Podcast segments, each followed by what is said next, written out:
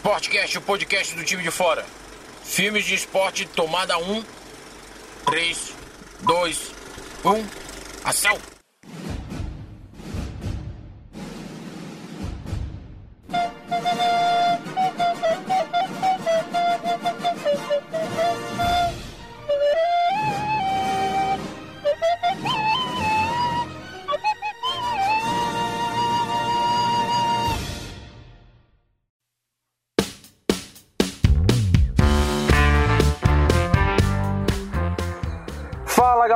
Programa de hoje vamos falar de cinema. Calma, calma, calma, você não está no lugar errado.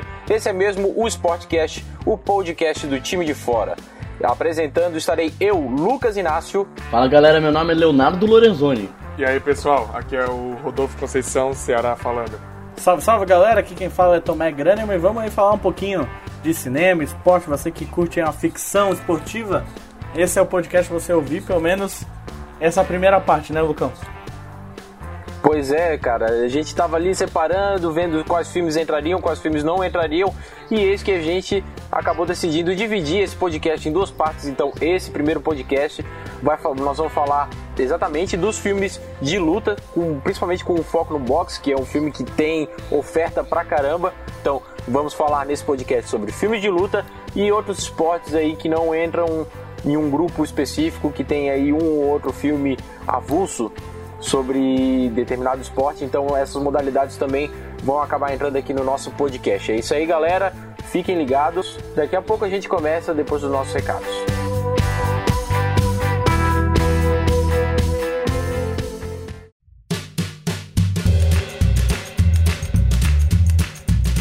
Olá ouvinte, aqui quem fala é Anderson Spessato, quem tá aqui comigo é a Gabriela Detoni e chegou a hora de passarmos os recados desta edição do Sportcast, o podcast do time de fora.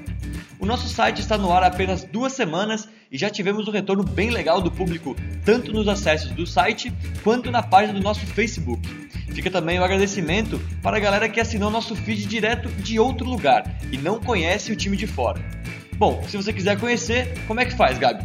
É só acessar timedefora.com e lá a galera vai encontrar, além do Sportcast, reportagens, análises, opiniões e tudo mais produzido pelo nosso time de fora. O pessoal também pode entrar em contato pelas redes sociais, como a nossa página no Facebook, que é facebook.com.br time pelo arroba somos time de fora, e o e-mail para você mandar direto aqui pra gente é sportcast.timedefora.com. Já que a gente falou do site, vamos falar de uma novidade que fizemos nessa semana no time de fora. Adicionamos no menu principal do nosso site a opção Mais Conteúdo, onde terão matérias de outras modalidades, além das cinco que já estão no menu, que são futebol, basquete, futebol americano, vôlei e tênis. A ideia com essa mudança é dar espaço para mais modalidades no time de fora e aproveitar o conhecimento que os integrantes da nossa equipe têm em outros esportes. Mais do que isso, essa mudança nos permite contar grandes histórias do esporte sem nos limitar às modalidades.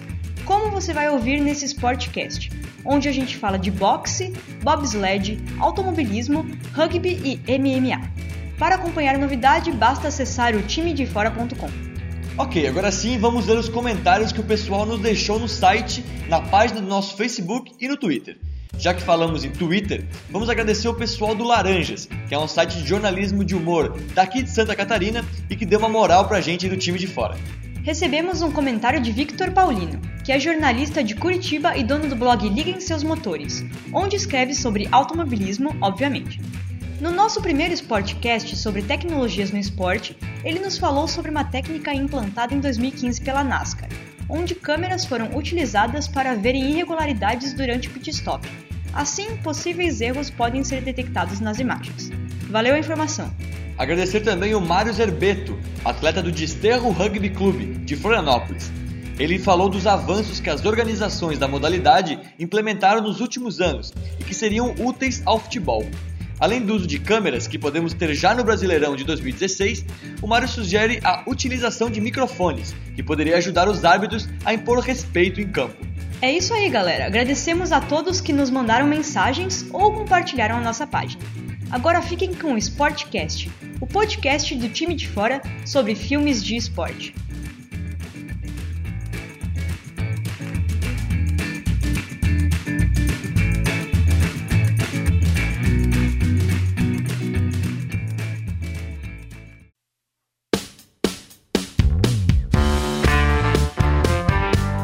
Então agora chegou a hora de realmente começarmos aí a falar sobre esse assunto que a gente gosta tanto, que é falar de esporte e também de cinema. Mas antes da gente começar, só quero fazer dois pedidos aí para nossa equipe. Primeiro, vamos evitar os spoilers para não estragar o filme pra galera que não conhece, né? O, Ah, tipo, não, não, peraí, como é que eu não vou dar spoiler de Rock Depende, 1? Tem filme que. Spoiler de Rock 1 1976. Ah, mas aí é que esse é um grande clássico, tá? Assim, não, não é uma regra a ser seguida a, restrita, irrestritamente. Claro, claro. Certo, certo. Tá, de, do, de 2000 pra cá a gente pode falar ou não? Pode? Pode, mas assim, é, não aquele spoiler grandioso, tipo a morte de alguém, esse tipo de coisa Eu assim. já ia usar isso como exemplo. É Esse- filme de esporte, não tem spoiler grandioso. É tudo história real. Então não pode falar que o Han Solo morreu, por exemplo. É isso, exato. Todo mundo ganha no final, menos o Rock. Tá, Tá ok, bem. então, mas essa é a primeira exigência. Vamos tentar aí não dar o grandes spoilers sobre os filmes que a gente vai falar, pelo menos os poucos conhecidos. E segundo, não vamos citar nenhum filme do Bud, porque aquele cachorro joga de tudo. É impossível falar sobre Ah, tá. o Bud. Ele, ele joga tanta coisa que ele parece o Nicolas, cara. Eu ia falar que ele era o Nicolas mesmo. Cara, eu ainda quero entender como o Bud consegue jogar vôlei. Eu acho que esse é o maior, o maior mistério da minha vida de sessão da tarde, porque como é que o cachorro consegue cortar uma bola, dar manchete, fazer todas as coisas que o jogador de vôlei faz? É, pra mim é o maior mistério da, da história da, da sessão da tarde. Só, só pra explicar a piada interna, né? O Nicolas Quadro, integrante do time de fora, que joga absolutamente todos os esportes, é o nosso Bud, né? Do time de fora. Então, né? Bud. Só que menos cachorro. Um pouco menos. Vamos preservar os amigos aí nessa questão, vamos lá. Então vamos começar a falar primeiro sobre aqueles filmes que são mais prestigiados aí pela academia, alguns até com alguns Oscars e tudo mais, que são os filmes de luta, em especial os filmes de boxe, começando por aquele que a gente já citou agora na introdução, Rock 1.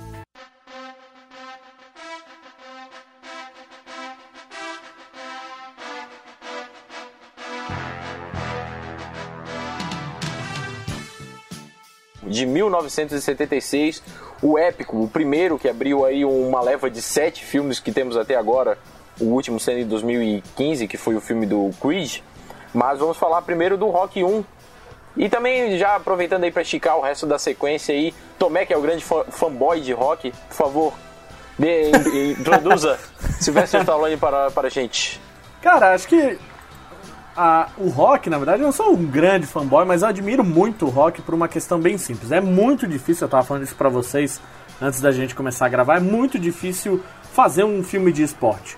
Né? Acho que todos concordam com, com a gente. Toda vez que tem um filme de esporte, ele tem que ter ou talvez uma história né, baseada numa história real, ser alguma coisa mais crível, ou ser uma história muito bem construída em que o esporte é relevante. Porque geralmente o que acontece? Ou fica uma coisa totalmente fake e tu não tem a emoção, né? Tu, tu vai assistir o filme estilo Bud e tipo, ah, tá, legal, ok, sabe? E tem isso também com personagens não caninos, com personagens humanos. E o Rock, eu acho que a grande diferença dele em relação a todos os outros, porque ele é uma história totalmente fake, né? Ela é baseada em alguns outros é, lutadores, histórias de alguns boxeadores que existiram, que o próprio Stallone admira, foi conhecendo tal. Mas a história do Rock é a história daquele cara, o cara ferrado, que não tem grana. No caso do próprio Rock, é, ele era um batedor, ele era um cara que trabalhava pra máfia, mas era todo ferrado, e aí, através do boxe, ele superou e, e foi subindo e se tornou um grande boxeador, e isso, né, vão por esses sete filmes. Acho mais massa do rock, além de toda a história, toda a superação, é como são filmadas as cenas de luta. Tu acredita, cara? Quando eu me lembro de assistir zilhões de vezes Rock 4, né? Aquela cena com o Ivan Drago, né? Aquela cena inteira de luta, tu vê que é, que é, que é totalmente fake, mas eles filmam de uma forma que talvez pouquíssimos outros conseguiram filmar cenas de luta, de ação com aquela qualidade e você acredita. É crível, apesar dos caras nunca caírem, tomar zilhões de socos na cabeça, né? E nunca Os capotarem, ainda. né? Mas o- a, a coreografia é muito boa, eu acho que isso que acabou revolucionando, isso que faz o, o, o Rock ser um filme tão massa, não só pelo drama, mas também pela história do esporte, mostrar como o- a, a grande arte, a arte do boxe também é massa, entendeu? E isso abriu a cabeça e fez né? Era, já era uma época de febre e aumentou, né? Quantos, quantos se inspiraram e quanto cresceu o boxe ali junto com essa pegada do rock, né? Cara, e o legal do Rock é que ele foi tão precursor que foi o primeiro filme de esporte a ganhar um Oscar de melhor filme, ganhou também o Oscar de melhor diretor. O Stallone concorreu a prêmio de melhor ator, para ter uma ideia, o Stallone que não é reconhecido por suas atuações, ganhando o prêmio de. É, disputando o prêmio de melhor ator no Mas Oscar. esse também foi a melhor atuação da carreira dele, né? Isso é indiscutível. Tanto que o próprio ator incorporou o Eu... apelido do lutador, né? Muitas vezes as pessoas se referem ao Stallone como o garanhão italiano, que é o apelido do lutador no filme. É. Aí não vou entrar em detalhe. É... Sabe o que eu acho interessante? É muito difícil fazer filmes de, de de esporte. E rock basicamente é, é, a aplicação da jornada do herói que a gente vê em tantos outros gêneros do cinema de uma forma mais é, disfarçada, assim. Porque tem todo o contexto. O filme, o, principalmente o, o Rock 1, né, que, que iniciou tudo, toda, todos os outros filmes, é de 76, se passa na Filadélfia, que é uma cidade é, norte-americana que tinha bastante problemas na época, assim, a, a, a população toda estava sofrendo muito com o desemprego, com a, com a falta é. de esperança na vida, sabe? E daí quando vem um cara que vem de baixo, que faz tudo, é, que se supera e que, enfim, se torna o um herói no final do filme, é um negócio que, que mexe tanto com quem tá assistindo, quanto com, é, por uma questão de, de, de do drama mesmo, cinema, como uma questão de identificação pela, pelo período do é, que não, o Rock é uma franquia, assim, de, de muito... Eu vou até falar, tipo, a, a, pra mim o que mais chama atenção é o fato dele continuar um bobão mesmo depois dele digamos assim, ter conseguido chegar ao topo de herói. Né, que ele aguenta todas as lutas lá com o Apollo tal, uhum. todos os rounds, não sei o que. Aí chega no final ele fica gritando lá que nem um idiota, Eiga, Eiga, todo, todos os repórteres lá com o microfone atrás dele, ele com a cara toda amassada, Eiga, não sei o que. E o filme acaba assim, ele é, um, é o mesmo Bocó que tava na rua antes, super inocente e tal. E mesmo depois de ter galgado todo, toda as, todas as etapas dele, né? Eu achei bem, é, mas aí, essa parte é isso que a gente vai acabar permeando por vários dos filmes que a gente vai falar nesse podcast hoje, porque é, ainda tem um elemento do filme, né? Então a história da Adrian, Adrian era, era o desfecho da história de amor de dentro do filme. Então o, o cara, o diretor, o roteirista saber mesclar isso torna um filme bom e um filme de esporte também bom. Se o cara sabe trabalhar essas duas coisas, fica perfeito e o rock talvez seja um bom exemplo, ou o melhor exemplo dos que nós vamos falar hoje, que conseguiram fazer isso vindo de uma história totalmente ficcional, né? Eu só queria dizer que essa cena que tu falou do, do rock todo destruído, falando, repetindo Adrian, parece aquele aquele slot, o, o, o monstro do Goonie, sabe? A cara toda ferrada. Chocolate. E já que a gente tá falando de rock, vamos falar aí da continuação é, regravação, barra. Ah, um spin-off, diria. É reboot, é remake, é spin-off, o que, que é? É tudo junto. E também é meio um, um trabalho de fanboy, né? Porque o diretor é, Ryan Coogler é realmente conhecido como um fã do rock, que é o Creed, filme que foi lançado em 2015 e que é estrelado pelo Michael B. Jordan. Filme muito legal, inclusive tem umas cenas de luta nesse filme que são sensacionais e o mais, mais ainda dá mais brilhantismo a esse filme, né? É, eu não vi o filme. Confesso que pequei, deveria eu também não vi o filme. Mas do, do que eu vi, e uma das coisas que eu achei muito massa foi é, o Stallone.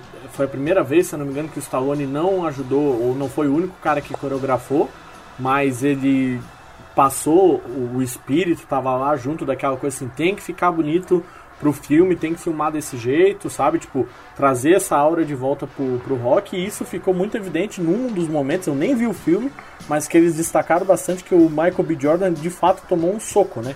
Que eles não tinham como filmar em câmera lenta, e aí se fizesse o fake não ia pegar, então o cara realmente tomou um soco.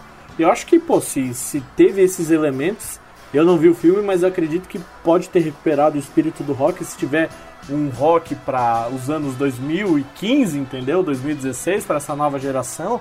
Ponto para os caras e é um, é um baita é, filme para se retrazer, para se reviver, para trazer uma franquia e talvez é, inspirar outros tantos filmes de esporte que estão por vir aí, né? Ceará assistiu?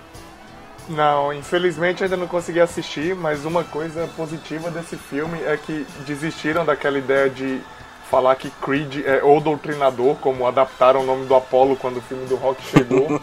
então, só de ter vindo como Creed, eu acho que dá uma boa credencial pro filme. Ah, Boa, mas o então. doutrinador seria massa, hein?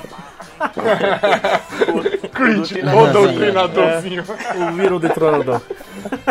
Mas é legal, mas é legal, galera. Mas- Acho que vale a pena assistir. Tanto que nas críticas aí, na, naquela coisa do de não terem indicados negros e tudo mais para esse Oscar de, de 2016, é, é esse, o Creed, né? O, tanto o diretor quanto o Michael B. Jordan poderiam estar ali entre os indicados. Só para ter uma ideia, tem uma, tem uma cena de luta que é feita toda num take só.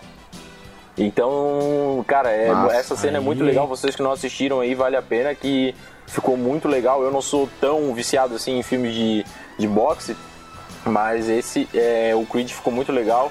Não, é, é, é isso que, que eu ia falar. Eu também não sou um grande fã de, de filme de boxe, mas toda a crítica que eu li de Creed me deu muita vontade de, de assistir ele. Até porque um dos filmes que eu mais lembro, assim, de, dos filmes que a gente vai falar hoje, que eu mais lembro de gostar na minha, na minha infância, enfim, quando eu tava começando a descobrir o mundo do cinema, é o Menina de Ouro, de 2004, da Hilary Swank, com o Clint Westwood. Vocês lembram do que sim. eu tô falando? Calma, Claro. calma, calma, calma. É o Clint Eastwood, não é o Westwood. O Westwood é o outro ato. Eu falei isso. Eu ouvi um West também? Dividi, confundi a conferência. perdão. Clint Eastwood.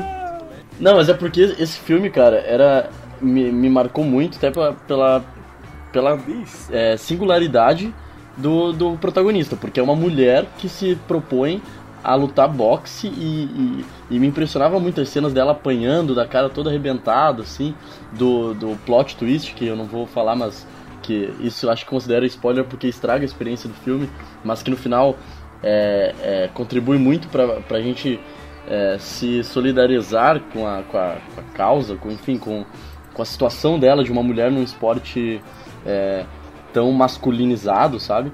E eu acho um baita filme, um dos melhores filmes que eu vi de esporte quando, quando eu tava começando a assistir cinema, sabe? Eu acho que o mais massa do Menina de Ouro é que o, o- a parte de treinamento do esporte mesmo é muito sofrida. E é isso que vários boxeadores enfrentam, passam diariamente, já passaram. Eu, esse ponto específico, a história em si é muito legal, né? O drama todo. Mas a parte do, do, do treino não está ali à toa, não é um clipe, como às vezes acontecia em outros filmes, próprio rock, enfim. E, e para quem não conhece o esporte, para quem conhece pouco, vale assistir também por isso. Pô, tu vai ver o cara se fuder, entendeu? Com direito a pia aí na edição, porque é, é ferrado. Ela se ferra muito para conseguir, tanto para convencer o Clint Eastwood a, a ser né, o treinador tal, mas também pra, pra, pra chegar no ponto que ela precisa pra lutar. Então, a- isso é foda desse filme e torna um filme de esporte tão, tão destacado na toa. Ganhou vários prêmios tal, e merece estar nessa nossa lista. É, total, estrelado por uma mulher, né? Que é uma das coisas mais é, di- diferentes desse filme aí, já que estamos aí numa era da, da primavera feminista e tudo mais, e que as mulheres realmente estão assumindo papéis importantes aí dentro da nossa sociedade. Lá em 2004, o Clint Eastwood, que é bem conservador em algumas coisas, resolveu fazer esse filme, tem direção dele, e a Hilary Swank realmente roubou a cena, tanto que ela ganhou o Oscar de melhor atriz principal, o Clint Eastwood de melhor diretor, e o Morgan Freeman, que também participa desse filme, ganhou de melhor ator coadjuvante. E o filme, inclusive, chegou a concorrer a Oscar de melhor filme, se eu não me engano, né? Não só estava entre os indicados, como levou o Oscar de melhor filme naquele ano, em 2005, né, no Oscar 2005. Eu aqui acabei deixando passar batido essa informação. E falando também de filmes aí sobre boxe, que são bem conceituados aí pela, pela crítica e tudo mais, temos Toro Indomável de 1980, com direção do Martin, Martin Scorsese, estrelando Robert De Niro e co-estrelando o Joe Pesci. E esse filme rendeu o primeiro Oscar de melhor ator pro Robert De Niro em 1980, ele interpreta o pugilista peso médio que era o Jake LaMotta, que é uma história real, inclusive, que era chamado de Touro do Bronx. E daí ele mostra a história de como ele, esse cara ficou muito famoso, ganhou grande fama no, no boxe e como a parte fora do, do ringue acabou dando uma derrocada dele, da, da carreira dele. É uma história bem legal, muito bem feito. Em 1980, o filme gravado todo em preto e branco. Esse é realmente um daqueles filmes de esporte que a gente pode falar que é obra de arte. Né? Esse realmente é um, é um baita filme. Eu acho até que, que ele está disponível no Netflix, se eu não me engano. É um filme que, que eu recomendo para qualquer pessoa, porque é um, uma história incrível, realmente. O, a atuação do De Niro é, é impecável na, no papel do, do touro. E ele ficou super trincado para fazer esse filme. Depois ele engordou mais 30 quilos, 40 quilos para ficar gordão. É, foi, da época foi... que ele já tá em meio decadente. É, tem todo um trabalho mesmo de, de entrega, assim, estilo o Christian Bale faz, faz nos dias de hoje. Sabe, o que, que chama atenção pro cara ir lá buscar esse filme de 1980 para assistir? Eu acho que, que pega justamente essa questão do, do drama pessoal do cara, né? Porque, tipo, ele foi um cara que na, na, na época dele ele foi conhecido, ele foi famoso, e muitas vezes as pessoas só se lembram do que aconteceu em cima do ringue, né? Muitas vezes o pessoal uhum. não lembra dos reflexos que isso tem na vida pessoal do cara. Então é um filme interessante para tu ver assim o, o, reflexo que aquilo tem no cotidiano do cara, né? Ah, massa. Então tá aí, ó. Vou assistir. Se você puder, também assista.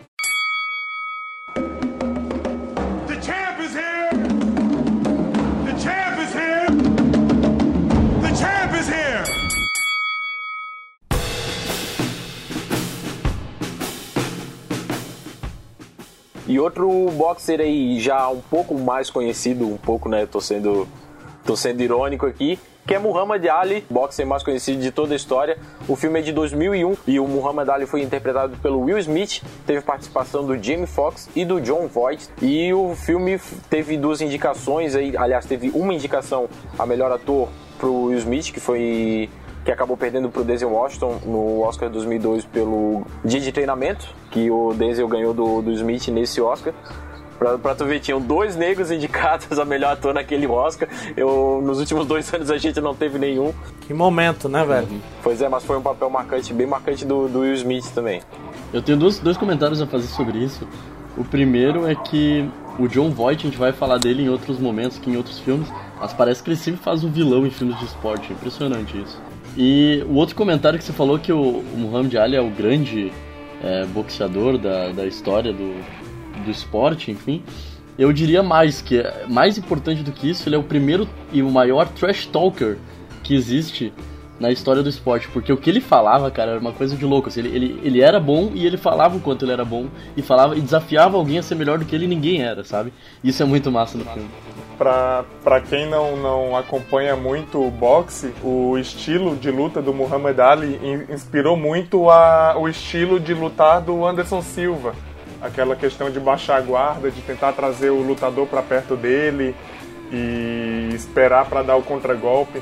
Se tu vai ver algumas lutas do, do Muhammad Ali, ele gostava de lutar com as costas na, nas cordas, esperando o cara tentar bater nele justamente uma forma de mostrar que ele era muito superior a qualquer cara que lutava com ele. O foda de falar do filme sobre o Ali é que o Mohammed ele era um personagem por si só. E não é pro uhum. podcast de outro, mas tem uma gama bem grande de documentários sobre a vida do Muhammad Ali. E, e, ainda que o filme tenha sido bom, o filme é bom, ele é relativamente fiel, é claro, né? A gente já falou a questão dos filmes e tal, quando sair o nosso podcast sobre documentários, você com certeza vai, vai ouvir falar de alguns, especialmente quando éramos reis de 96, que é um documentário espetacular. E tem que conhecer Muhammad Ali. Por mais que você goste de MMA, goste de outras modalidades, é, tem que conhecer esse cara que é, é, é espetacular, é um ícone do esporte. É, só falando, juntando um, um gancho que o, que o Rodolfo deixou, é, ele falou que o estilo do Ali é parecido com o do Anderson Silva, e falando em MMA, em luta e tudo mais, vai sair agora em 2016 um filme baseado no, na história do José Aldo, estrelado pelo José Loreto, Exato. aquele ator que já fez Malhação e tudo mais. E promete ser um filme massa, ainda mais que é cinema nacional tal, a gente sempre bom lembrar também de prestigiar o, as produções que vem aqui da nossa terra. Então, que não saiu o filme do Popó até agora, do Maguila. Não. Mas tem o, filme do, tem o filme do Pelé que o Chaves vai assistir. Depois a gente fala do filme do Pelé. Bom, então, é, falando sobre outro boxer negro aí que também foi é, retratado na, nas telas e também por um baita ator, que foi o Denzel Washington, é, eu vou lembrar então do filme The Hurricane, O Furacão de 1999, que é um filme que fala de Robin Carter, e o Hurricane era o o apelido dele, né? Por isso que a tradução de nome do a tradução brasileira do nome do filme, que é sempre ridícula, tem The Hurricane ou Furacão. Né? Então, ou furacão ou É, furacão. óbvio. Mas o filme é muito legal porque é a história do o cara que estava em ascensão, o Robin Carter, né? E ele era um forte candidato ao título mundial de boxe em 1966. Teve um, um assassinato triplo numa boate de, em, Nova, eh, em Nova Jersey, nos Estados Unidos. E ele estava passando com o carro dele perto da boate quando aconteceram os disparos e daí ele foi preso e condenado à prisão perpétua. Ele estudou bastante, lançou um livro na cadeia e depois de um tempo, um jovem americano que era fã da, da história dele, junto com alguns ativistas canadenses, buscaram, correram atrás para tirar ele do- da cadeia. E esse é um filme de uma história real mesmo. E daí conta toda essa trajetória de como foi pro Robin Carter sair. Ele perdeu o cinturão, depois ele recuperou e tudo mais. Uma história muito legal. É, não sei se ah, vocês já viram, mas se não É viram, na, fi- fica aí a, na a finaleira dica. desse filme, é na finaleira desse filme que, que ele sai pra lutar mais uma vez? Não, não, ele, Não? ele recupera depois de ter perdido, tipo, a, a, a organização de boxe, que daí eu não sei exatamente ao certo qual era a organização, mas enfim, Ah, tinha zilhões de organizações. É, pois é, mas em uma das organizações que ele tinha o cinturão, ele recuperou depois de ter saído da cadeia como tipo uma homenagem, depois de tudo que ele passou. Inclusive, o, o Rubin Hurricane Carter foi quem inspirou a música do, do Bob Dylan. Hurricane? Aham. Olha Ah, baita referência, hein? É ele mesmo. Excelente, Então, excelente. Tá a aí, ó. história cantada por Bob Dylan é desse cara, Rubin Hurricane Carter. Então, pra quem não conhece, fica aí a dica: filme de 99, estrelando Daisy Washington. Eu nunca tinha assistido Chega aí, filme, você agora que achava que o Sportcast não tinha cultura, não tem mesmo, é só o Lucão. Nada, nem conheço tanto Bob Dylan assim. Eu, eu só conheço mais essa música por causa do filme e tudo mais. Eu Não é, não é um Pericles, né? Mas é um Bob Dylan. Tá quase no mesmo patamar.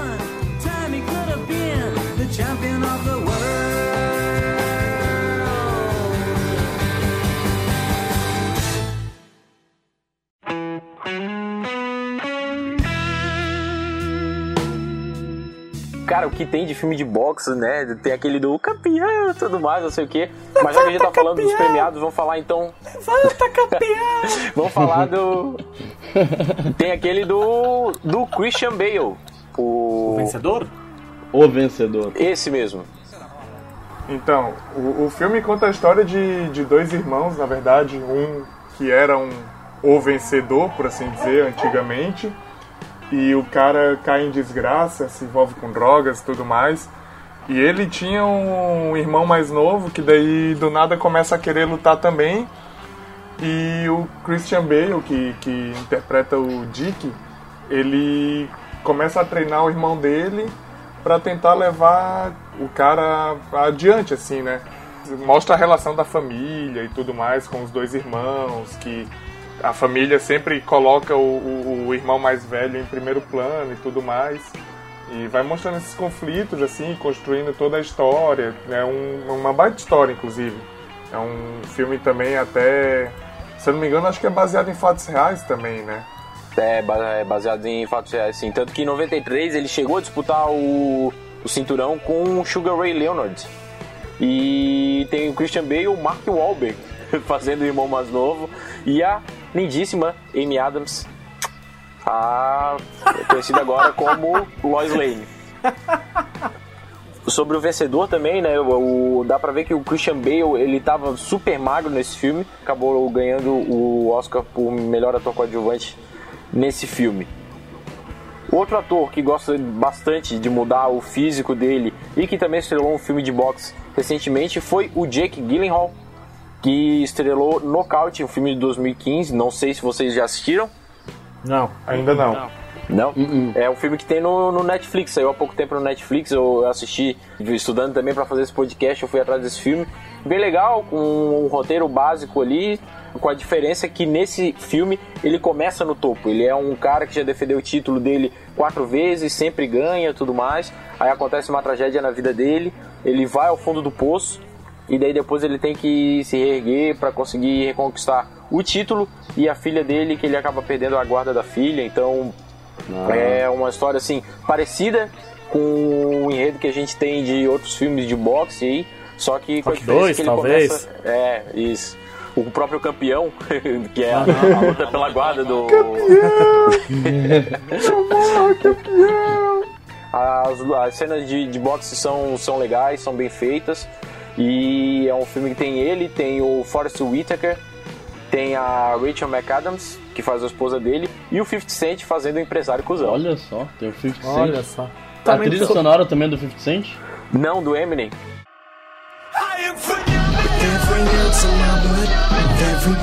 Ah, do Eminem. do Eminem, aquela música Phenomenal que saiu no ano passado, é do. é pra esse filme. É a trilha desse filme.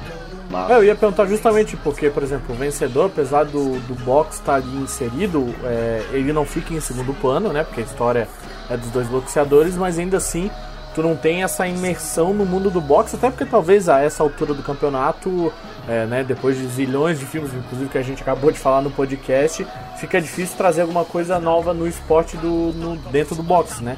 Nocaute traz, inventa alguma coisa assim, ou ele também utiliza o boxe pra fazer o, o mise-en-scène lá da, do drama tal? Ah, O que eu achei mais diferente, assim, do, é realmente ele começar pelo topo, que acaba quebrando depois que um- uma coisa, um, fato X acontece na vida dele.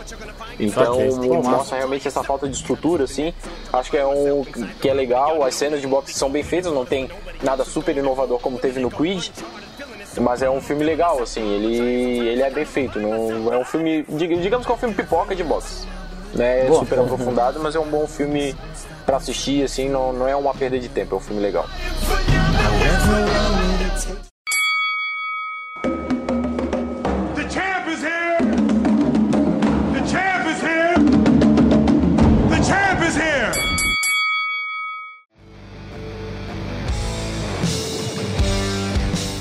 Falar de outras lutas então, já que o com tivemos aí a ascensão do UFC e o MMA já virou assunto de alguns filmes e o nosso especialista do assunto é Rodolfo Conceição.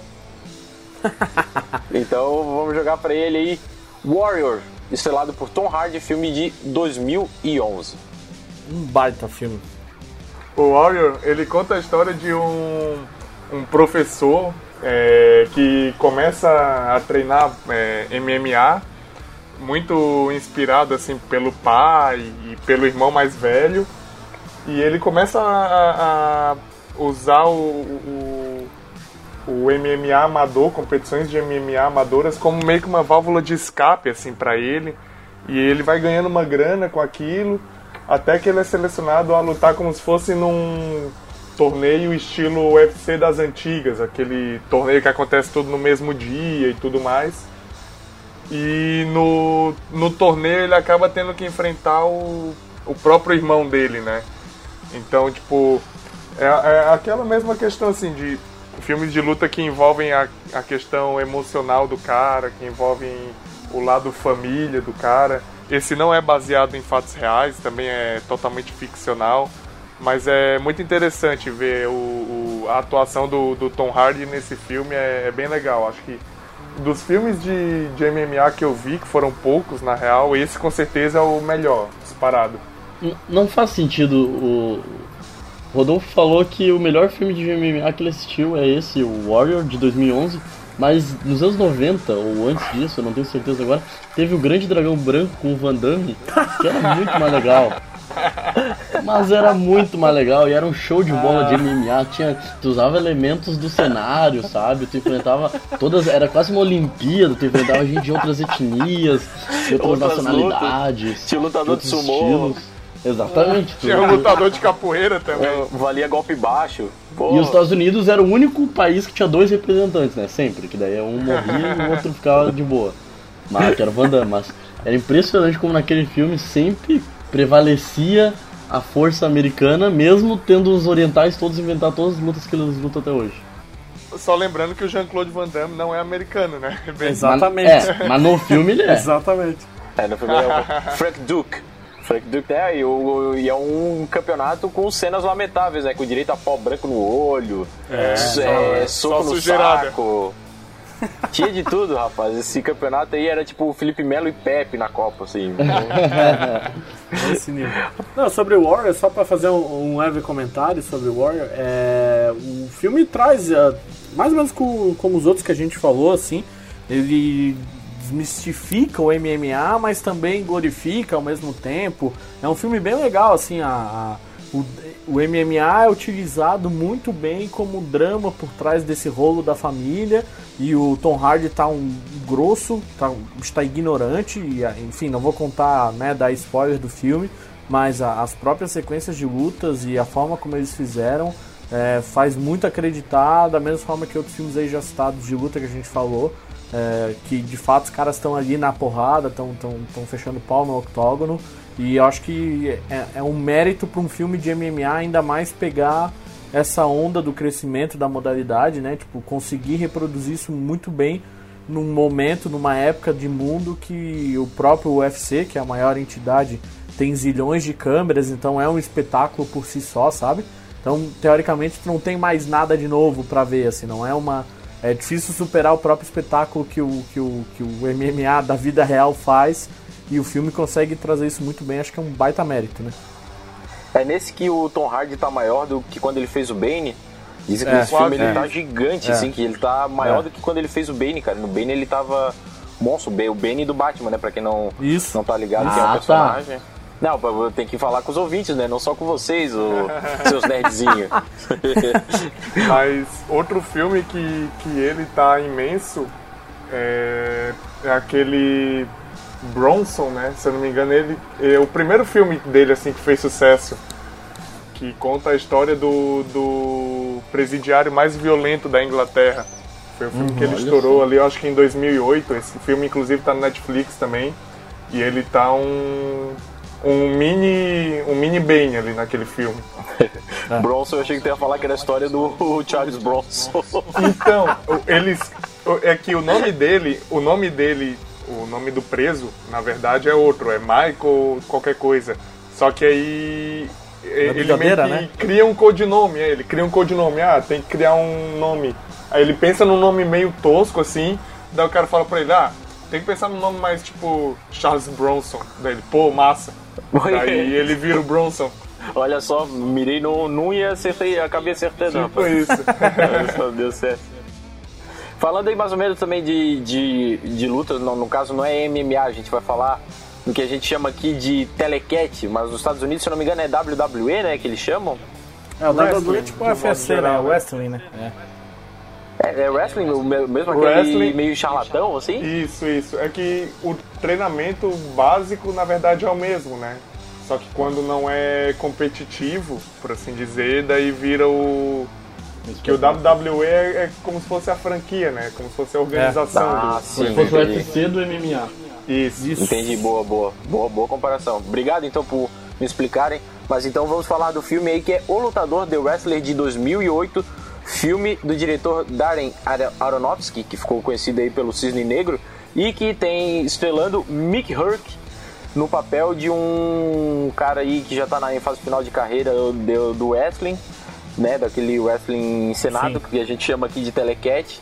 E que é uma história de drama bem legal, mas que tem umas cenas também de, de luta que são bem interessantes. Mostram os caras tirando caco de vidro do braço depois de um número, taxinhas e tudo mais. É, mostra um, um lado bem de- dos bastidores, assim, da, dessa É parte tristeza, decadente né, do telecat. É, é, mas é, mas é bem interessante. E foi o renascimento, né, do ator.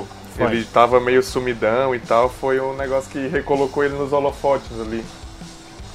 É, pra quem não viu, acho que dado como é um filme mais recente, talvez boa parte da galera já tenha assistido. Ele não é um, um filmaço, assim, ele não é um filme com, com uma gi- gigantesca produção, ele é um filme bem mais simples, mas no simples os caras fazem o que precisa, assim. E é um filme, pô, dá uma tristeza danada, tu. É, pra quem tinha uma imagem, a gente, sei lá, assistiu o Telecat quando era pequeno, quando passava, nem sei, na manchete, sei lá onde é que passava quando a gente era pequeno. Na Gazeta, acho que passava. talvez? Sei A lá, Gazeta enfim. eu lembro que passava. E aí sempre foi uma galhofa, mas né, a gente pensava, ah, é, é fácil, pelo menos eu tinha essa impressão. Tipo, ah, é, é tranquilo, né? Quando a gente é pequeno, pensa, ah, os caras estão ali de, de bobeira tal. E aí depois que tu entender um pouco mais sobre o assunto e aí ver um filme desse, tu vê que os caras são atleta pra caralho. Os caras são, né, são baitas atletas, eles sabem, tem que treinar um monte, se ferram um monte, se machucam um monte. A própria cena inicial do filme é sobre isso. E dá uma reformulada na, na, na visão sobre esse, né, o, o Pro Western que eles chamam, o, WWE e todos os outros outras franquias aí. Os caras fazem um verdadeiro show, né? E isso eu acho que é muito massa desse filme, assim. É, o, o engraçado é que quando eu tava vendo o filme, esse filme, a minha mãe apareceu na sala e daí ela f- olhou assim e eu reconheço esse cara de algum lugar. E o Mickey Rourke nos anos 80 ele era super conhecidão, gol, que Galã, era galã, super né? galanzão, cara. É. E ele era super galanzão e ele tá todo acabado. A minha mãe, cara, ficou com. Eu cara, fiquei com pena dela, velho. Eu devia ter falado que era o Van Damme, alguém assim que tá meio fora do holofote, cara. que eu fiquei com pena, cara. Ela ficou bem, meio triste, assim, de ver que o cara tá todo acabado e tudo mais. Meio inchado, né? Bem inchado. É, Não, mas aí depois desse filme, inclusive, ele emplacou o, Homem de Ferro. o 2. Homem de Ferro 2, né? Que ele fez o. Ele chegou a fazer o Mercenários 2, antes, mas- não fez? Eu não lembro qual que foi Não, o primeiro, não, mas não. ele fez Mercenários também. É, pois é, e pra quem não sabe, né, o Mickey Rourke, ele era um galanzão, abandonou a carreira e se meteu a, a lutar boxe. Quis virar lutador profissional de boxe e também se meteu a virar um uma cobaia de cirurgia plástica nas horas vagas e acabou com o rosto dele, acabou com o corpo Acontece, dele, né? acabou com tudo, o cara se estragou. Só pra confirmar, ele fez mesmo, então, é, Os Mercenários 2010. Ah, então foi depois desse filme. É. O The Wrestler é de 2008. Isso, 2008, em 2010 ele fez Os Mercenários e o Homem de Ferro também foi em 2010, na verdade. Uma curiosidade sobre, É. sobre, sobre o ator é que ele fez um, um filme em 88 chamado Homeboy. No Brasil era Chance de Vencer. Em que ele Eita. era um cowboy na, no fim de carreira que daí ele resolve ir pros rings e virar lutador amador de boxe.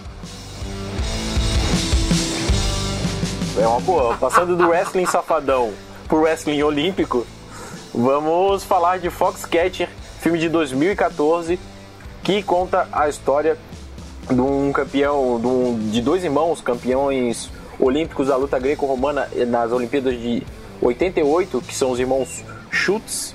O Mark, o mais novo, é interpretado pelo Channing Tatum e o David é interpretado pelo Mark Ruffalo, que são contratados aí por um cara meio excêntrico, um ricaço meio excêntrico, que era dono de uma herdeiro de uma fazenda de cavalos e tudo mais. A família do um Ponte, né? Foi bem é Fami- isso, a é família o- do que Ponte é uma família ricaça do dos. Estados Unidos. Dos Estados Unidos. Da- E Foxcatcher é inclusive o nome dessa fazenda, que tinha uma hípica gigantesca, com vários cavalos super ricos e tudo mais. E esse cara era um grande fã de, de wrestling, não, acho até que tinha uma carreira pequena no wrestling, mas né, ele já estava bem velho aí, na faixa entre seus 50 e 60 anos. E ele, super excêntrico, foi atrás desses irmãos campeões olímpicos e contratar para contratar eles. E desde que ele entra na vida desses caras, ele mudou a vida desses caras assim, foi para baixo, ele acabou destruindo a família total e é uma história baseada em fatos reais com um fim assim bem trágico. É, que eu quando estava vendo assim não esperava, não conhecia a história e fiquei chocado assim quando vi o filme. É um- uma história bem, bem triste assim, a atuação do, do- tanto do Steve Carell que faz o John do Ponte quanto do Mark Ruffalo e do Channing Tatum tá bem legal. As cenas do, da, da própria luta greco-romana tão bem ensaiadas, né? A coreografia tá, tá bem legal. É um filme interessante, principalmente porque conta um- uma daquelas tragédias envolvendo o esporte, né? O esporte acaba ficando como plano de fundo, mas é o que motiva todos os, os personagens de- dessa história de, de se encontrarem, no caso. Eu acho engraçado é você falar de um filme tão pesado como esse e que vou botar aqui um parênteses, um, uma aspas, um sei lá o que, em que o vilão é o Steve Carell, que é um ator que a gente costuma ver em filme de comédia meio Ridículas. ridículas, Ridículo. por falta de palavra melhor. Esses filmes de comédia em que ele não é engraçado, sabe? Ele é só um personagem que passa por situações cômicas, mas ele em si não é engraçado. E daí ele, ele incorpora um, um milionário, um cara meio egoísta, meio. é, é, autoritário e tal. É, eu acho, eu acho bacana é, como esse filme quebra muito o que a gente espera dele, justamente pela atuação chave do Steve Carell. É bem. é, o, ritmo, o filme tem um ritmo mais lento. Talvez as pessoas estranhem um pouco, mas ele é, ele é, ele é bem legal. Assim, um filme, um filme bem bom. Vale a pena assistir. Filme 2014, inclusive o Steve Carell concorreu ao Oscar de me- melhor ator e o Mark Ruffalo de melhor ator coadjuvante. Ah, Ambos não levaram, mas fo- foram indicados pela academia no ano passado. E a caracterização dele é, é muito impressionante, né? É, se você tiver curiosidade, procura aí John DuPont, né? A, a imagem, o rosto do, do cara que inspirou né, o filme aí, como eles caracterizaram o Steve Carell, ele tá muito parecido. E aí uma das razões também pela indicação dele, a história é muito triste, assim. É, é história, então não é spoiler, mas se você tiver interesse aí de saber o que aconteceu, dá uma procurada aí no Google tal, pra, pra saber. Uma história, é uma tragédia inacreditável, assim. Ainda mais levando em conta uma modalidade tão clássica na, na história das Olimpíadas e que nos Estados Unidos, apesar de não parecer tanto, é, é bastante forte, assim, tem bastante, praticamente, não vou dizer quase todas, mas uma boa parte do, dos high schools aí, na, né, das escolas de ensino médio tem os seus times de, de wrestling, os caras se dedicam mesmo, na nas universidades da NCAA é muito forte, então é, é um marco assim na história do esporte, uma- essa tragédia, vale a pena ver o filme. É, eu ia dizer que eu conheci esse esporte, ironicamente, através de um filme que não tem nada a ver com esporte, que é aquele Operação Babado Vin Diesel, que em uma das cenas ele luta com um professor. é sério. Tô dando risada, mas é sério.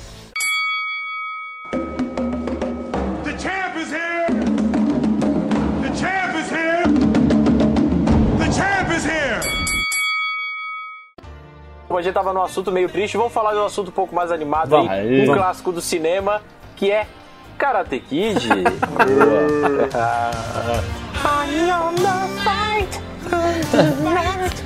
Mas não, mas não é o, o Karate Kid lá do, do, do menino Smith, né? Ele tá falando do clássico. Que é um bom filme também. Mas que é um bom filme também. Ah, há controvérsias também. Só É o poderiam Jack ter Chan mudado o nome. ensinando. É o Jack Chan ensinando Kung Fu num filme que tem o nome Karate, cara. Deviam só ter mudado Não, o nome, claro. mas o filme é bom. Claro. Mas a história é bem legal. E, cara. o, e é o filho do Will Smith antes dele ser mala, né, cara? Que depois É. ele virou um da cientologia, não sei o que, os extraterrestres. Ah, cara, Karate Kid é um ícone não só do, do- da cultura pop como, e da cultura do cinema, como também da, da cultura do esporte pra mim, porque tudo que eu aprendi sobre Golpe luta, da garça. sobre luta eu aprendi em Karate Kid. Não, sério, eu não via a, a luta e daí as suas diversas modalidades de artes marciais como um esporte verdadeiro, sabe? Eu não, eu não, quando eu era pequeno eu achava que luta era briga e Karate Kid é um negócio que é, um- é um filme que mudou muito a minha percepção, perceber que existe competição, que tem como você bater numa pessoa sem machucar ela, sem, sem querer é, é, machucar mesmo, querendo apenas ganhar na, na- na- no, no esporte. E, e eu, eu considerava todas essas lutas que não fossem boxe uma coisa meio. Ah, coisa de japinha pra, pra brigar na rua. E não, e Karate Kid mostra uma, uma parte profissional, uma parte esportiva de verdade no, no Karate. Aprender a pintar a cerca é a mesma coisa que defender o golpe. Os, os filmes são, são- Hoje em dia, né? É, é difícil assistir Karate Kid assim. Se você viu quando era pequeno, mantenha lá, guardado, guarda na memória. Mas acho que assim, é, o, o que me entristece depois de ver um Karate Kid é que esses esportes, né? As modalidades dentro da arte marcial nunca é, vingaram, especialmente em termos olímpicos, sabe? É, em- me lembro que em 2008 o Wushu, que né, teoricamente é, o- é a modalidade esportiva do, do Kung Fu, é, não, eles tentaram, acho que até teve torneio de exibição no, na- nas Olimpíadas de 2008 na China, em Pequim, mas não empacou. E o Karatê é um que está na luta há muito tempo. Inclusive o Brasil tem um campeão mundial de Karatê, né? Porque o, o Karatê é disputado nos Jogos Pan-Americanos, mas infelizmente ele não empacou nas Olimpíadas. Eu tenho vontade de ver o Karatê lá como esporte olímpico junto com o judô, com o taekwondo, é, e talvez seria uma possibilidade de medalha grande aqui para o Brasil, que por incrível que pareça é, é bastante forte na modalidade, né, no esporte em si.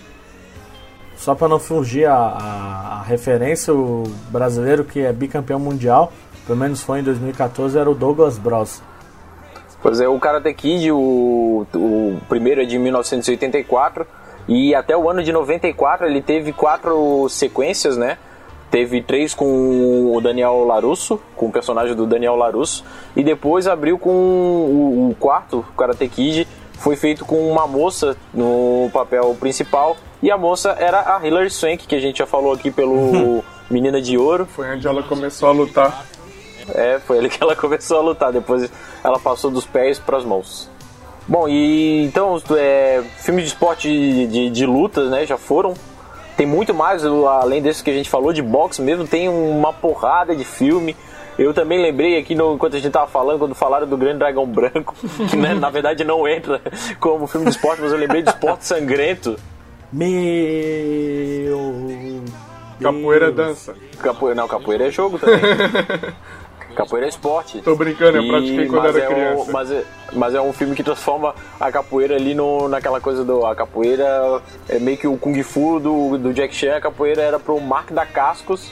Meu aprendeu Deus capoeira no. Brasil e salva lá a galera do, do gueto dele lá lutando capoeira na rua. Que beleza. Senhor. Excelente, ainda bem que lembramos.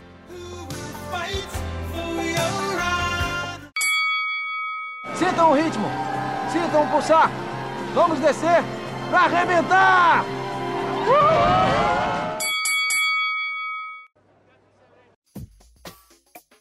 Agora vamos falar de esportes mais variados, porque os de luta já tomaram bastante tempo. Então, para finalizar essa primeira parte do, da, do, nossa, do nosso podcast de filmes sobre esportes, vamos falar daqueles esportes que, que tem ali um ou outro filme que a gente não conseguiu en- en- englobar num grande grupo. Então, vamos falar, começando por um filme divertidíssimo que eu adoro também, do começo dos anos 90. Jamaica abaixo do zero. eu quero ver quem é que vai beijar o ovo agora. Cara, esse filme é muito bom. Só que tenho isso a dizer. É meu único comentário, esse filme é muito bom. Agora não tanto, mas uma época ele passava direto na sessão da tarde e ele é um filme baseado em fatos reais também. Exato. Sobre a equipe jamaicana que venceu aquele. aquelas corridas de trenó, né? Bobsled. Exato, é o bobsled, né? É. Aquelas corridas de trenó. Aquelas corridas de trenó. Eu- eu vou só fazendo a referência falando pra explicar pra galera aí que não foi nenhuma baixaria que eu falei sobre o negócio de beijar o ovo. É. É, porque um dos personagens tem o ovo da sorte, O ovo da sorte. Sanka. E daí ele sempre corre de bobsled com o ovo e o ovo nunca quebra. É É praticamente É tarefa de calor filme. em faculdades por aí que o cara É, levou a sério é. até pras Olimpíadas. Quem não vai lembrar da contagem em alemão, né? Vai. Vai! Vai. O filme é muito divertido, cara. É um filme da Disney, né? É, e tem muita zoeira, muita palhaçada, mas é, a parte do, do bobsled, do treinamento, é realmente impressionante. O que os caras fizeram, como eles desenvolveram, como é que eles conseguiram treinar. Tipo, Jamaica não, não, não era para ter um esporte de inverno. E a- é, apesar de toda a palhaçada em meio ao filme, toda a diversão, é, os pontos que mostram os treinamentos deles, como é que eles faziam tudo, é muito legal para a parte esportiva. O bobsled que a gente aqui no Brasil não tem muito hábito de acompanhar, e mas quando vem as Olimpíadas de Inverno dá uma aflição danada assistir os caras descendo aqueles tobogãs de gelo, vamos dizer assim, a altas velocidades. E o filme é legal, vale. Se você, cara, se você não assistiu ainda, acha em algum lugar e vai assistir pra. É a diversão certa e é bem legal para aprender um pouco sobre o bobsled também. Trilha sonora de, de primeira qualidade, com um reggaezinho tocando o tempo inteiro. É. E eu queria dizer que o, o, o nome Jamaica Abaixo de Zero é muito melhor em português do que em inglês, tá? Em inglês é Cool Isso. Runnings. Mas Jamaica Abaixo de Zero é um nome sensacional. Um dos poucos, né? Um dos poucos. poucos. aí que se salva. Mas lembrando que é, essa história aconteceu com a Jamaica lá no começo do. Se eu não me engano, foi no final do, dos anos 80. 1988. Olimpíadas de É, Inverno no, no. Olimpíadas de Inverno de 88. E o Brasil, em 2014, imitou aí com, com o, esse mesmo enredo de ex-velocistas, né? Uhum. Correndo, indo pro bobsled. Em 2014, o Brasil conseguiu classificar duas equipes de bobsled e uma delas, inclusive, tinha Claudinei Quirino, que foi prata em, nas Olimpíadas de Sydney no 4 por 100 em 2000. Em 2014 ele estava em outra Olimpíada correndo pelo bobsled, que é um- uma coisa bem interessante aí de fundistas indo para as Olimpíadas. É, é, é uma história que aconteceu na Jamaica, mas também poderia ter uma, uma versão aí do Brasil abaixo de zero. A galera gravando lá em São Joaquim. Lázaro Ramos. Lázaro Ramos como personagem principal, Celton Mello.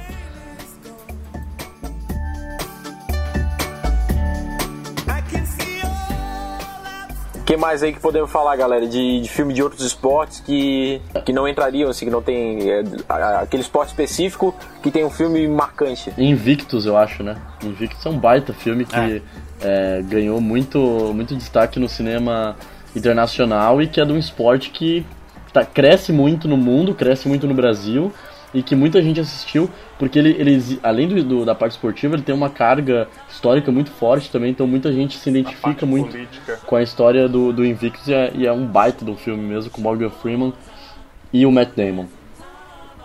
O legal do Invictus é que, assim, a- a- a- o cenário da, da, da história da África do Sul é bem intensa, é difícil de reproduzir. E o rugby também, assim como é com o futebol, que a gente não vai falar hoje, é, não é tão fácil de, de- de fazer um filme que fique legal no rugby, né, que, que transmita a ideia do, do jogo tão bem assim. E o Invictus cumpre razoavelmente, assim, consegue passar emoção, especialmente ali na, na caminhada, porque eles é, mostram em paralelo o avanço do time, né, do, da seleção dos Springboks é, na Copa do Mundo pela primeira vez na casa, junto com toda a questão de fim de apartheid, preconceitos de negros e brancos, etc. E, e eles conseguem fazer, especialmente a parte final lá, a África do Sul está jogando contra os All Blacks, contra a Nova Zelândia, e tem o Jonah Lomu, que é, é considerado, sei lá, o Pelé do, do rugby, e eles conseguem passar bem essa emoção de jogar contra o cara que realmente era aterrorizante na modalidade, até o at- o ator que interpretou o Jonah Lomu também era um, é, um jogador de, de rugby, e fica legal a parte do rugby, como é que eles conseguem, a vitória e tal, fica bem feitinho, assim, vale a pena. Não explica tanto sobre né, a história do, do esporte, mas é legal para entender todo o contexto e quão importante foi, foi o, a Copa do Mundo de Rugby naquele momento da África do Sul. Eu vou pegar um gancho que você deixou, deixou aí no ar. Lá no começo, quando você falou que é difícil fazer filme de esporte, e você agora falou de Invictus dizendo que era difícil é, passar a sensação de uma partida de rugby, assim como é do futebol, eu acho que eu consegui é, organizar um argumento aqui de que acho que uma das coisas mais difíceis é você reproduzir um esporte coletivo contínuo, sabe? Um esporte É. que. Então por isso eu acho que os filmes mais é, individuais, de, de esportes individuais como o boxe e as outras demais lutas, elas têm uma, um peso maior no cinema, porque você consegue assistir aquela cena e, e é mais crível, eu acho, na nossa percepção humana de que aquilo é, um, é uma cena real, sabe? Eu acho que é muito difícil assistir um esporte coletivo, num jogo difícil, no próprio Invictus, em que é uma partida de rugby é, frenética e que você só vê takes e de repente o time faz isso, parece que é muito condensado, assim, é, um, é uma carga esportiva muito condensada, sabe? Mas essa história, ela é toda em qualquer mídia que tu, colocar a história do Invictus, ela vai vai ser uma baita de uma história, porque tem toda a questão do Nelson Mandela. O Morgan Freeman nasceu para fazer esse papel. O próprio Nelson Mandela disse que não aceitaria que fosse outro ator, tinha que ser o Morgan Freeman. Fisicamente são realmente parecidos. São. E tem toda aquela questão do Mandela né, realmente acreditava que o rugby era uma das bandeiras para unir os negros e, e brancos, né? Ele não queria fazer retaliação aos brancos com o que os brancos fizeram com ele.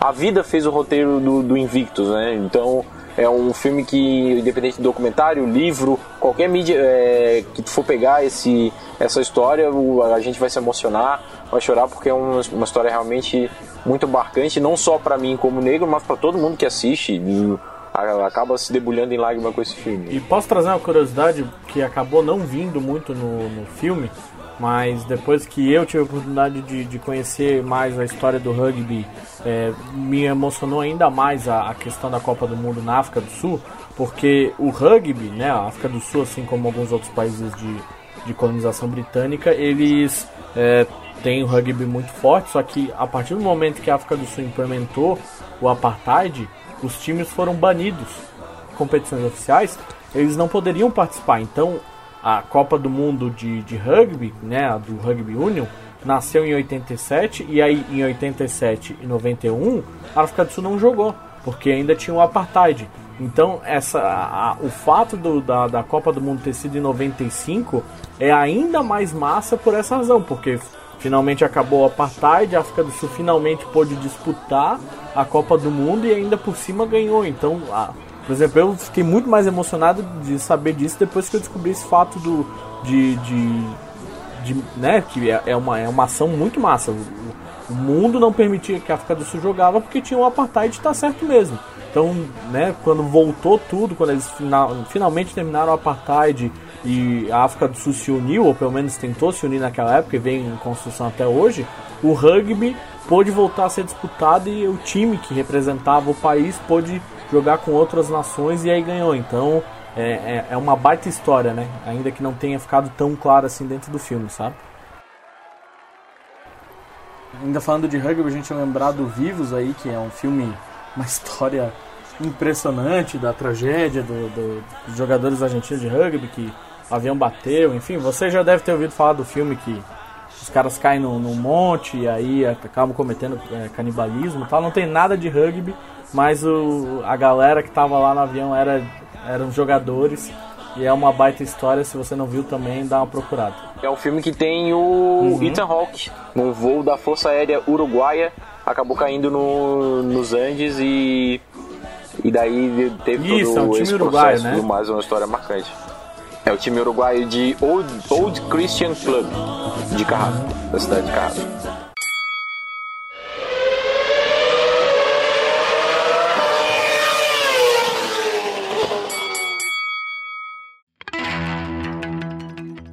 Agora vamos fechar aí o nosso nosso podcast falando de uma modalidade que não é tão comum entre os americanos, que é a Fórmula 1, que gerou o filme Rush de 2013 com o Thor no, nos papéis principais. Aí o Thor, se você quiser ver o Thor dirigindo um carro de Fórmula 1, veja. Ele coloca o martelo dele na, em cima do motor e tá tudo certo.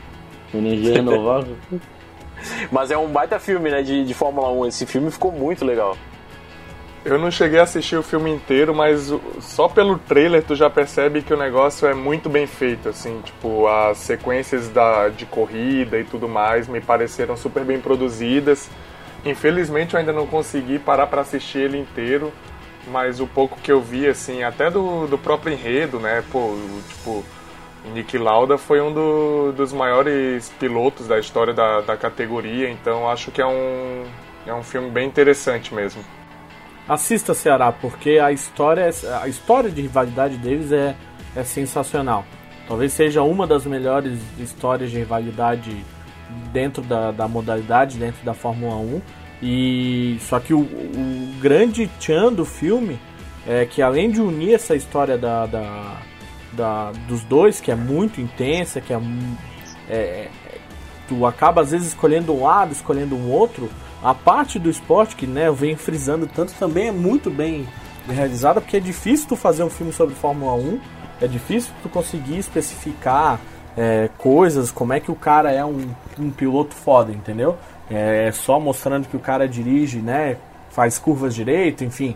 E dentro do filme tem outros fatores, a questão de, das próprias negociações, é, como os, os caras acertavam os, os carros, Fórmula 3 inglesa até a Fórmula 1 e a disputa é muito massa e ressalta aquilo que o Léo acabou de falar. É, apesar de ser um evento grande, né, uma, uma, corrida de Fórmula 1 durar uma hora, uma hora e pouco, duas horas, dependendo, é, eles conseguem reduzir bem as corridas e pegar os momentos cruciais e, e parece que de fato tu tá revendo ali ou revendo uma, uma reprodução fiel das ultrapassagens e tudo mais, então é muito bem feito. É, é um baita filme eu chuto, pelo menos para mim, é o melhor filme de corrida, é o melhor filme de, de, de Fórmula 1, sem a menor sombra de dúvidas. Outros filmes de automobilismo que tinham eram geralmente baseados na NASCAR. Inclusive Uhum. tem um bem pastelão do Tom Cruise, Dias de, Dias de Trovão, que é um filme também do começo dos anos 90, mas é aquela coisa que o, a corrida é só o plano de fundo pro Tom Cruise ser o gostoso do filme. Ei, e as, e as, e as corridas são ruins pra caramba, são mal, são mal feitas, assim. galhofa dos anos 90.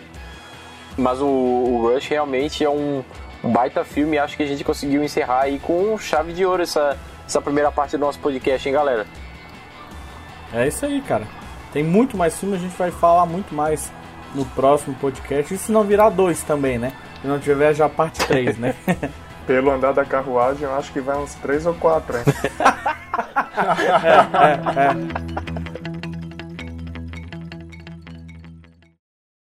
The Michael B. Jordan, que se queimou bastante como tocha humana no ano passado, mas o Creed salvou. Deus! E a piadinha do Lucão foi a melhor. Ah, vai entrar Trapalhões agora, de certeza. Não, não, foi sem querer. Foi sem querer que ele se queimou. Eu juro, eu juro, ouvinte, eu juro. Foi sem querer.